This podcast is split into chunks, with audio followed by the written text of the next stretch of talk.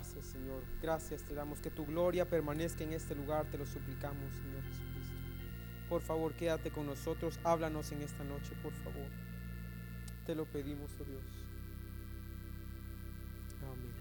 Amén. Pueden sentarse, hermanos.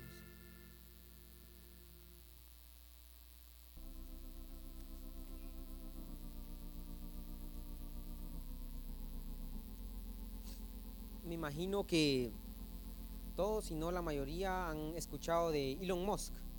¿Sí han escuchado a él, verdad? Es el, el hombre más rico del mundo actualmente. Eh, es, es más, hoy estaba viendo, quería ver qué tan rico era. Él es 85 billones de dólares más rico que el segundo hombre más rico del mundo. Pónganse a pensar en eso. El segundo hombre más rico del mundo es riquísimo. Él es 85 billones de dólares más rico que eso. Es un hombre muy, muy, muy poderoso. Pero eh, no inició así. Eh, tuve la oportunidad de, eh, leer un poco de los inicios de SpaceX, que es su compañía de, que es aeroespacial. envían cohetes al espacio. Eh, y me impresionó mucho la visión de este hombre, su visión de querer ir a Marte. Y él lo revive repitiendo y repitiendo y que los, hombres, los humanos en Marte y que Marte íbamos a Marte. Y al principio todo el mundo lo ridiculizaba y como el tonto, el fanático, ridículo, eso es imposible, ni en la luna podemos estar. Y, y, y ridículo, eso no, no, se, no se puede. Y, es, y era correcto.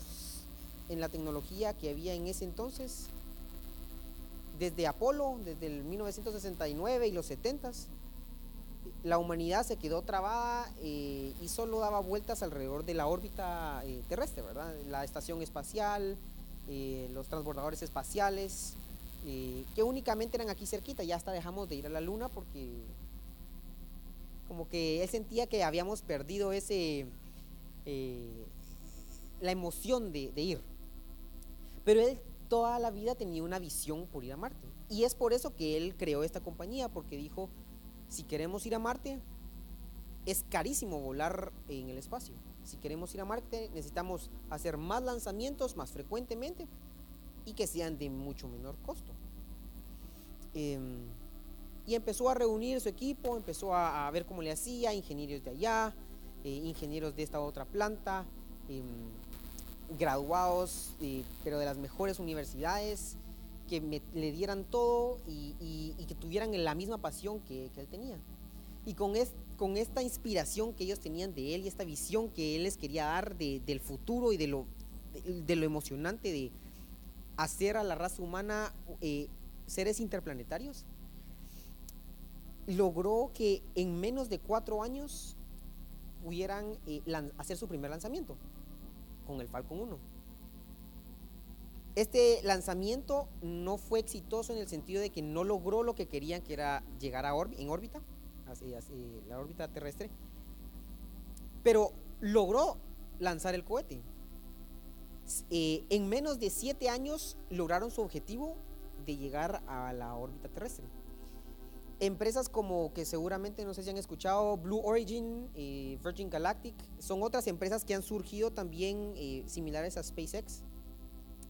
Eh, es más, Blue Origin, que es de Jeff Bezos, que es el de Amazon, su empresa hasta este año logró lanzar algo similar a lo que Elon Musk y en SpaceX lograron hacer. Las dos empresas iniciaron casi al mismo tiempo. Blue Origin inició casi un año antes de, SpaceX. SpaceX en menos de 7 años ya había lanzado su primer cohete. Blue Origin tardó más de 20 años en lanzar su primer cohete.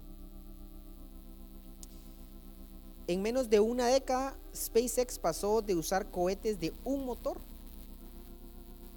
y llegó a utilizar, estaba utilizando cohetes con 27 motores.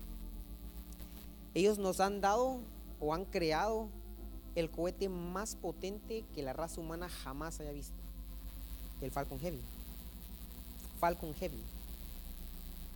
es inmenso, inmenso, grandísimo y la capacidad, la fuerza es grandísima.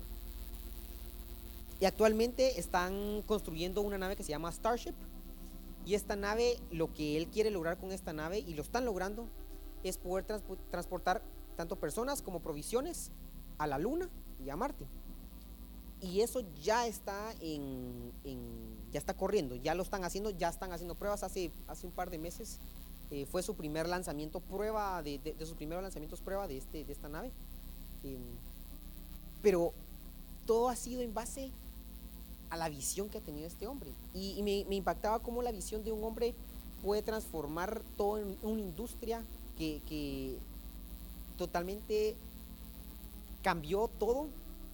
Eh, la NASA, todas las, todas las otras empresas que hacían cosas aeroespaciales se están dando cuenta de que se están quedando atrás, que, que están sacando del mercado, se están poniendo pilas todo porque este hombre tuvo la visión de yo quiero llegar a Marte y quiero que la raza llegue a Marte. Eh, la raza humana llega a Marte, la raza también. Em, todo por esa visión. Y quisiera que vayamos a, Hebreos 11. En el famoso Hebreos 11 tenemos a los al listado de los grandes hombres de fe.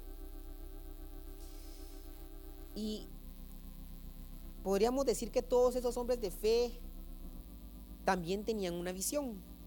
O sea, tener fe implica tener una visión, tener, este, estoy viendo algo. Es más, lo dice y eh, lo vamos a leer. Pero quiero que leamos el versículo 13 y 14. Dice, conforme a la fe murieron todos estos sin, sin haber recibido lo prometido, sino mirándolo de lejos y creyendo, y saludándolo y confesando que eran extranjeros y peregrinos sobre la tierra. Porque los que esto dicen claramente dan a entender que buscan una patria. Y en el versículo 10, porque esperaba la ciudad que tiene fundamentos, cuyo arquitecto y constructor es Dios. En el versículo 13, mirándolo de lejos, ellos podían ver la promesa que se había hecho, ellos podían ver adelante y tenían una visión más adelante. Y, ellos, sin excepción alguna, todos los que se describen en esta lista, transformaron sus familias, transformaron su tribu, su nación. Eh, es más, en algunas ocasiones, en casos como en Noé, él transformó la, la humanidad completa por esa visión que él tuvo, que el Señor le dio. Y él tenía puestos los ojos en esa salvación y transformó a toda la raza humana. Em, ninguno de ellos era perfecto, bien lo sabemos, y esa es, la belleza de, las escrituras, hermanos.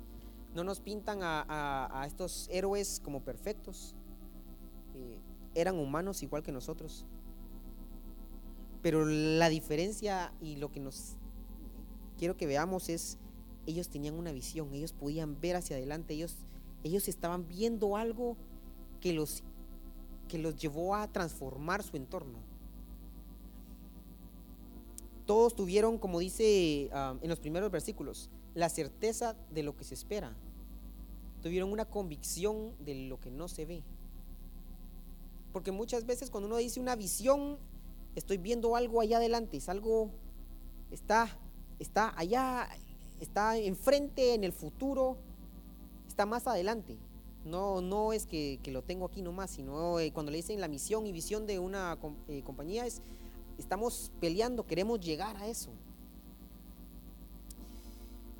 Ellos, ellos podían ver más adelante.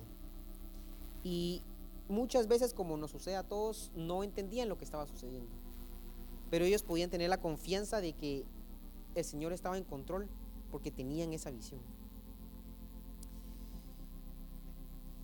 quiero que vayamos a Nehemías. Nehemías capítulo 2, versículo 13. Este hombre también tuvo una tarea muy complicada.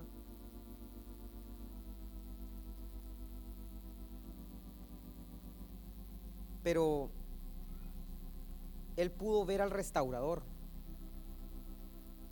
Y esa, fue, esa iba a ser la única manera en el que él iba a poder completar esta gran tarea. en el versículo 13 de Nehemías. Nehemías 2. Y salí de noche por la puerta del valle hacia la fuente del dragón y la puerta y a la puerta del mular y observé los muros de Jerusalén que estaban derribados y sus puertas que estaban consumidas por el fuego. Pasé luego a la puerta de la fuente y al estanque del rey, pero no había lugar por donde pasase la cabalgadura en que iba. Imagínense, no, no tenía ni espacio para pasar el, el caballo en donde él quería pasar. Seguramente habían escombros, habían pedazos de metal tirados, las puertas, imagínense de madera, estaban hechas quemadas, los pedazos que sobraban tirados, sin sus bisagras, piedras sobre piedras, no se podía pasar, era un desastre. Y, y eso lo había cargado a él, la ciudad que el Señor había escogido para poner en ella su nombre, estaba en oprobio, estaba, estaba descubierta sin muros. Y tenía una gran tarea enfrente de él, hermanos. No había no era como que era la gran ciudad de, Jerusalén y que medio mundo iba. Eran pocos los que estaban en Jerusalén, no eran multitudes. Y encima de eso, tenían enemigos que les estorbaban, que no querían que hicieran esto, que no, no, no pueden hacer eso. Eh, eh, vamos a decirle al rey, estaban ahí de chismosos. No, no, no trabajen, no, no pueden. Si él no hubiera tenido esta visión que el Señor le había dado, reconstruir los muros de Jerusalén, no hubiera pasado nada. Nehemías 2.17 más adelante dice, les dije pues, Nehemías les dice a los jefes, a los líderes de, de la ciudad, vosotros veis el mal en que estamos, que en Jerusalén está desierta y sus puertas consumidas por el fuego. Venid, edifiquemos el muro de Jerusalén y no estemos más en oprobio esa, fue, esa era la, visión que él tenía. Edifiquemos el muro de Jerusalén y no estemos más en oprobio. En el, capítulo 1 él ora, Señor, perdona nuestros pecados, acuérdate de Jerusalén, acuérdate, es cierto, tú has dicho que cuando pequemos tú nos vas a dispersar, pero que cuando nosotros vengamos a ti, tú vas a responder y tú nos vas a restaurar. Y él confiando en Dios y corriendo en pos de esa visión, llegó a hacer lo imposible. Escuchen Nehemías 6:15. Fue terminado pues el muro el 25 del mes de Elul en 52 días. Y cuando lo oyeron todos nuestros enemigos, temieron todas las naciones que estaban alrededor de nosotros y se sintieron humillados y conocieron que por nuestro Dios había sido hecha esta obra. Si ellos tenían una visión, no era porque Nehemías era el, mejor administrador del mundo o porque tenía gente bien posicionada y buenos capataces.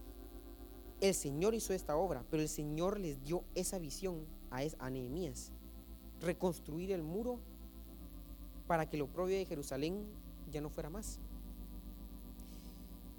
en 52 días, hermanos. Imagínense reconstruir un muro de piedra sin la tecnología que tenemos ahora, cual sus pick-up no tenían grúas, eh, sus herramientas eran básicas. Imagínense, y, es, y es hermoso cómo este hombre le pasó su visión al pueblo, cómo los afectó y los, los contagió con su visión. Ahí dice que el platero estaba eh, haciendo esta parte y el, el, el, alcalde, no, no dice alcalde, pero el, jefe estaba haciendo otra parte y los levitas y otra parte. Y, y este otro que estaba en el campo está haciendo esta otra parte. Y están ahí ricos, pobres, el que, el que quería, ahí estaba. Todos. Es más, hay uno que dice, y ese no ayudó.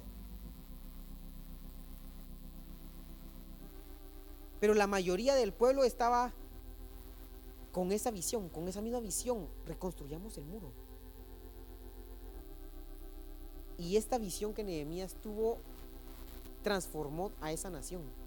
Llegó Esdras y el Señor los encontró, empezó la restauración en ese, en ese momento, preparando para la venida del Señor. Esto fue más o menos 500 años antes de que viniera el Señor.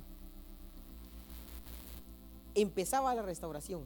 Y aquí con ellos empezaba la restauración. Pero porque el Señor le había dado esta visión a él. Transformó a su nación. Eh, vamos, regresemos a, a Hebreos. Hebreos 11 en el capítulo, en el versículo 24. Este es otro hombre que, tuvo una visión y pudo ver más allá.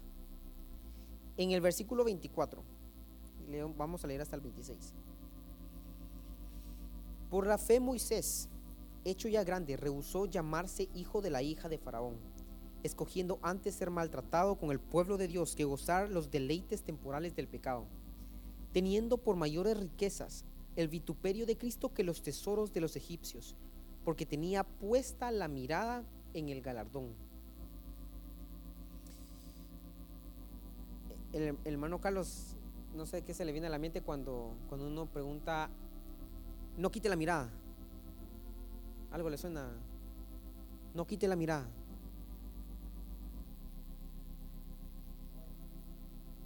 Béisbol.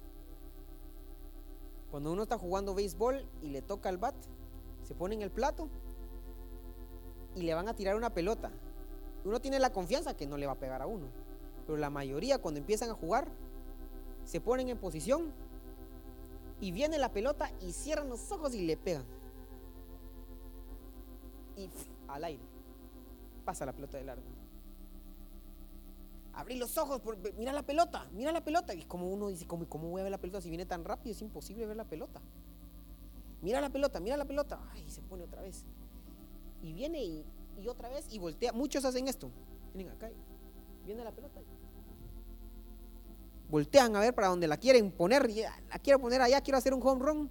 Y voltean a ver por allá y la pelota atrás. No le pegan. Si uno no mira la pelota, no le va a pegar. De chiripa tal vez. O mal. Pero todos los, todos los entrenadores le dicen a uno, no le quite la mirada a la pelota. Si no, si no, si no vemos la pelota es imposible pegarle un home No se puede. Así es muchas veces en la caminata cristiana. Así como Moisés, puesta la mirada en el, galardón. Ahí viene la pelota y está rica para darle esta. No, no viene arriba, no viene abajo, viene cabalito. Y ven la pelota y con todo. Puesta la mirada en el galardón podríamos parafrasear este, estos, estos versículos de esta manera. Debido a que Moisés tenía, debido a que tenía la mirada puesta en el galardón, Moisés rehusó llamarse heredero de Faraón. Porque eso iba a ser, hermanos. No sabemos si él iba a ser el, el, el, faraón, siguiente faraón, no lo sabemos, probablemente no. Pero de que en alguna manera iba a heredar a faraón, lo iba a heredar, era hijo de la hija de Faraón. Él era realeza en Egipto. No era ningún pelado, era realeza en Egipto. Tenía todo lo que él quisiera. Todo, todo, todo. La mejor educación, la mejor comida, la mejor distracción, no tenía que hacer nada si él no quería. Él era realeza en Egipto, pero rehusó llamarse heredero de Faraón, escogiendo ser maltratado con el pueblo de Dios que gozar de los deleites temporales del pecado. Debido a que su visión era la correcta, despreció los tesoros de los egipcios. Y no eran pocos. Era, era la nación poderosa de ese entonces. Debido a que su visión era la correcta, despreció los tesoros de los egipcios y consideró de mayor valor el identificarse con el reproche de Cristo, el vituperio de Cristo, la difamación. Su visión estaba alineada y su corazón siguió ese camino. Si su visión no hubiera estado en el galardón, esas cosas eran tan atractivas. Él tenía poder, era hijo de la hija de Faraón, tenía las riquezas, tenía todo tipo de deleites temporales del pecado, todo. Pero su visión estaba en otro lugar y su corazón se alineó a esa visión. Si nuestros ojos no están en el Señor, nuestra visión no va a ser la correcta. Y será imposible dejar a un lado los deleites temporales, el amor al poder, el amor al dinero. Sería imposible dejar estas cosas si no tenemos puesta la mirada en ese galardón. Em, y, siento que es un poco como, me costó encontrar una analogía, pero no sé si, me van a entender con esto. Como que le den a usted, usted nunca en su vida ha visto bananos, no conoce los bananos, y le dan un banano verde, verde, bien verde. Y según usted, así son los bananos. Y se lo pela y se lo come. El banano verde así nada más es feo y agarroso y, pero usted dice, pues es alimento, es comida y me lo dieron y se puede comer, pues así ha de saber, suele de un gusto, gusto adquirido, así ha de ser el banano, pues. Pero en eso un día le entregan un banano maduro o le hacen tajadas de plátano de, banano verde. Eso, eso ya, eso ya, ya, ya, es más comestible. Le dan tajadas de, de, banano verde. Y cuando se lo hacen en tajadas, ya ni en pintura quiere ver el banano verde así sin nada. Ya vio algo mejor. Ah, esto está mucho mejor para que voy a regresar a lo demás. Eso es lo que estaba viendo Moisés. Él vio algo mucho mejor. Y ya lo demás ya no le, ya no le, ya no tenía atractivo, ya no era, ya no, ya no quería eso. Sigamos en el versículo 27. Por la fe dejó Egipto, no temiendo la ira del rey, porque se sostuvo como viendo al invisible. Me pareció, me pareció curioso, no lo, no lo leímos, pero en el versículo 23 eh, habla también de que no temieron al rey o no temieron al decreto del rey. Em, y el temor de estas personas por el rey de este mundo o las cosas que el rey de este mundo les estaba imponiendo llegó a ser nulo o llegó a ser un cero a la izquierda porque ellos tenían su visión en el lugar correcto. Eh, hay una traducción que me gustó, dice este mismo versículo, el 27. Por la fe dejó Egipto atrás, no habiendo tenido temor del rey, porque como viendo a aquel invisible soportó. Me gustó, dice, por la fe dejó Egipto atrás. No solo, no solo dejó Egipto como me voy, sino estoy dejando atrás a Egipto. Y todos conocemos qué es lo que significa el simbolismo de Egipto. Estoy dejando atrás al mundo. Dejó a Egipto atrás y soportó porque tenía puesta la mirada en el invisible. Eh, y, y soportó, dice soportó, porque muchas veces es fácil entrar en la tentación de querer regresar a Egipto el pueblo de Israel tuvo la misma tentación. Volvámonos a Egipto, allá estaba mejor. Seguramente a él le entraron pensamientos muy similares. Imagínense, se puso a pensar, soy el nieto de, nieto adoptado, pero soy el nieto de Faraón. Soy, o sea, mi mamá es hija de Faraón, tenemos poder, o sea, seguramente se le va a pasar a Faraón eh, a ser unos momentos de rabia que ya se le va a ir. Y, si regreso y, hago las cosas como él quiere, me aceptan.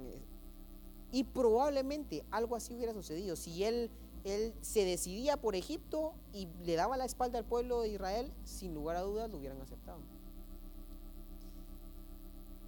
Pero soportó la tentación de volver y se mantuvo firme. Dice en, nuestras versiones, dice, se sostuvo, como viendo al invisible.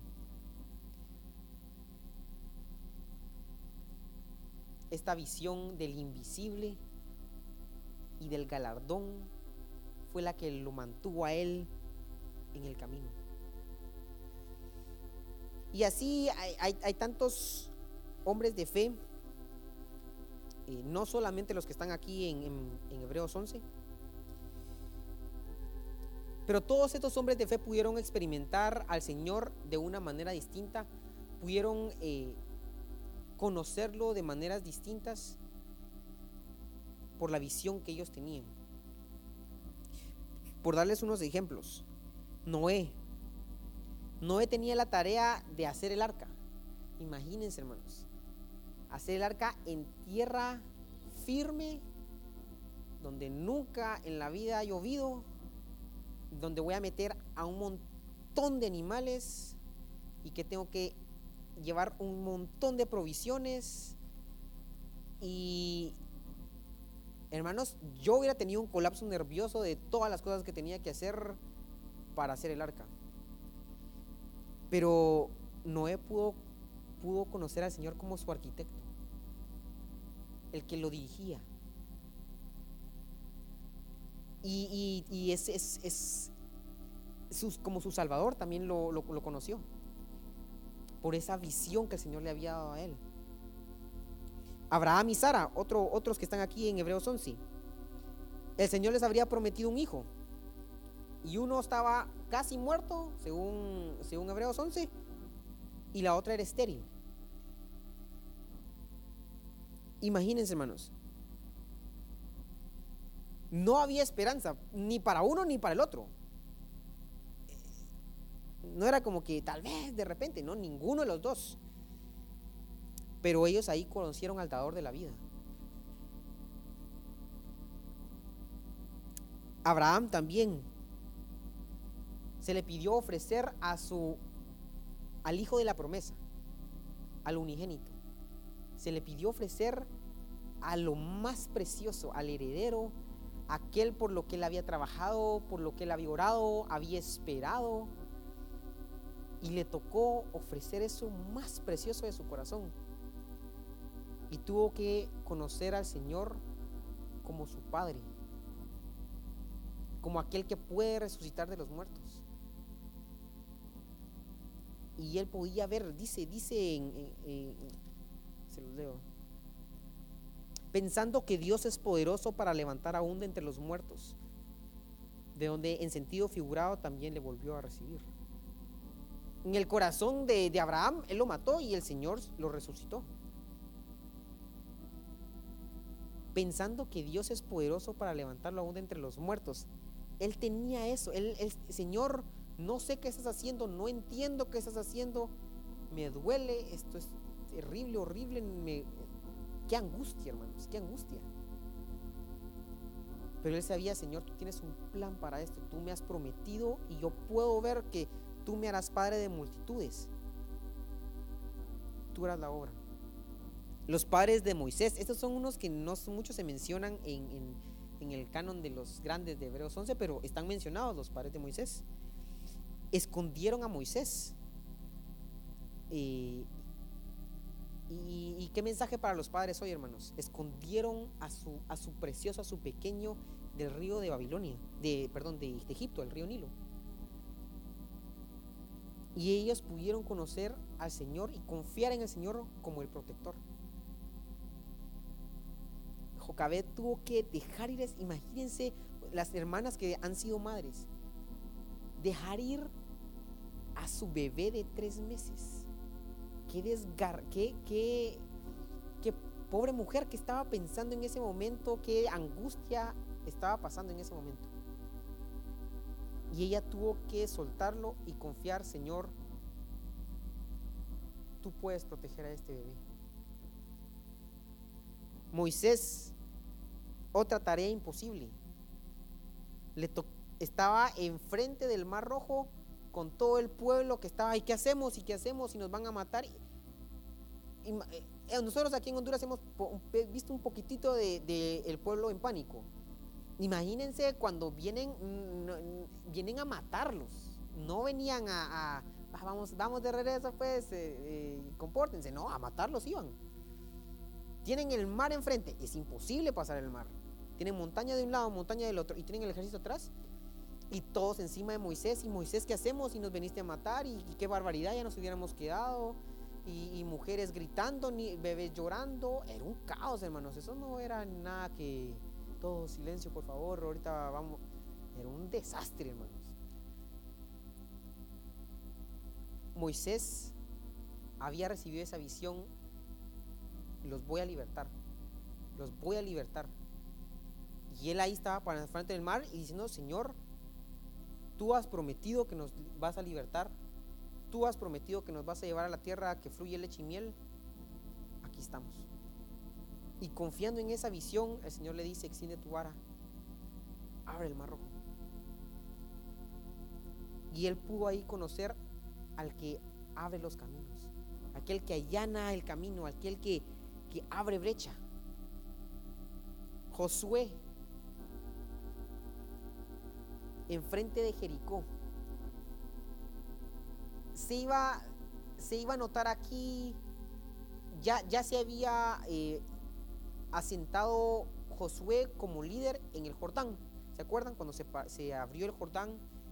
Y eso fue el Señor confirmando. Josué es el siguiente líder, él está tomando el lugar de Moisés y vamos adelante a la tierra prometida. Pero Jericó era la primera como batalla donde aquí vamos a probar al ejército de Israel.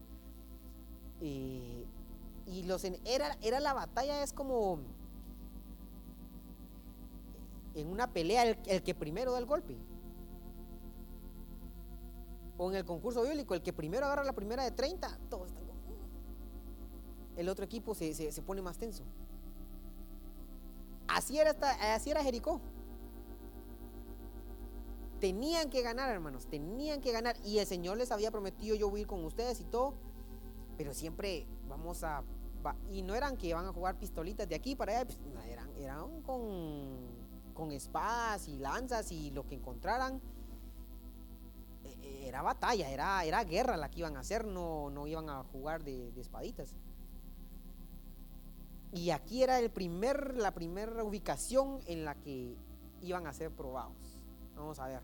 Si no les iba bien aquí, todos los demás pueblos iban a decir, es facilito, les ganamos. Qué, angustia. Imagínense a Josué Sale con esa angustia, Señor, por favor está con nosotros, por favor está con nosotros. Señor, si tú no estás con nosotros, nos van a derrotar, nos van a derrotar. Y le aparece el ángel. Y le dice, donde tú estás es tierra santa. Y él ya tiene esa seguridad que va a pelear con ellos. Y él puede conocer, teniendo esa visión, Señor, tú nos vas, tú vas a tener, tú no vas a ir delante de nosotros, tú vas a ser el que nos vas a dar la victoria. Él pudo conocer a Jehová de los ejércitos. Y así muchos hermanos, muchos, muchos ejemplos. Isaías 9:6. Porque un niño nos es nacido, hijo nos es dado, y el principado sobre su hombro, y se llamará su nombre admirable, consejero, Dios fuerte, Padre eterno, príncipe de paz. ¿Cómo, cómo lo estás conociendo, hermano? ¿Dónde está puesta tu mirada? ¿Cómo está tu visión? ¿Está, está obstruida? ¿Está oscura? ¿Borrosa? ¿Inexistente? ¿Cómo está, cómo está tu visión? ¿Cómo estás viendo a Dios? ¿Cómo lo estás viendo como el Dios fuerte, el, Padre eterno, el príncipe de paz, el admirable? O, solo lo estamos viendo como, como han visto los buceros que dicen, Dios va conmigo. Solo lo llevamos ahí y donde yo voy, ahí, ahí va Dios. Eh, ¿cómo, ¿Cómo está tu mirada? ¿Cómo está tu visión? ¿Cómo está tu visión como padre? Instruyendo a tus hijos. ¿Cómo está tu visión como líder, líder de lo que, de lo que sea, del grupito que el Señor te ha dado? como sacerdote, como hijo, ¿cómo está tu visión? ¿Estás honrando a tus padres? ¿Estás siguiendo el camino de verdad? ¿Estás, estás corriendo en pos de la verdad? ¿Cómo estás corriendo como individuo, como oveja? ¿Cómo estamos corriendo? ¿Cómo estamos viendo? si nuestra visión es correcta, si ponemos nuestros ojos en el Señor, en el invisible, podemos llegar a transformar no solo nuestras vidas, sino de nuestra familia, de nuestros hermanos aquí en la iglesia. Podemos transformar nuestra ciudad, hermanos.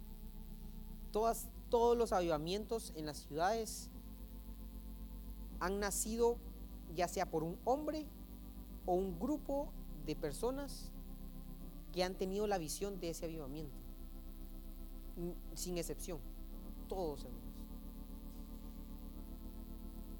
¿Cómo está tu visión? Estas, estos, estos personajes los vemos y decimos, sí, ellos son como la excepción porque hicieron grandes cosas y todo. Pero el Señor tal vez te quiere usar a ti en el área en la que estás. Te quiere usar en tu casa, te quiere usar con tus compañeros de trabajo, te quiere usar con tu vecino, con tus compañeros de universidad. Ellos ven, hermanos, ellos ven. Y podemos llegar a transformar nuestro entorno, así como todas estas personas lo hicieron, porque la visión estaba puesta en el galardón, en el invisible. Pongámonos de pie.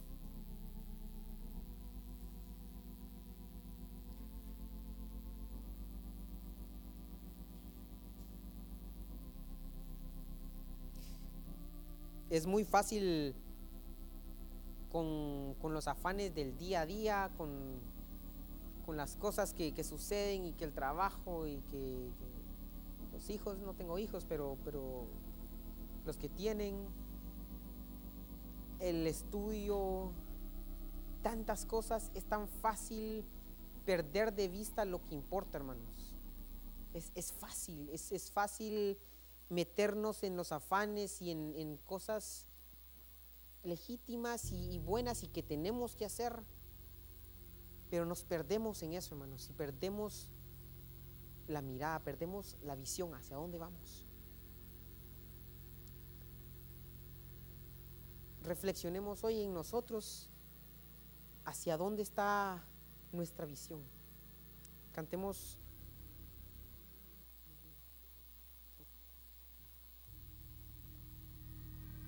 Pon tus ojos en Cristo, hermanos. Y lo terrenal se disipará. En inglés dice, y lo terrenal se hará oscuro. Se, irá, se hará borroso.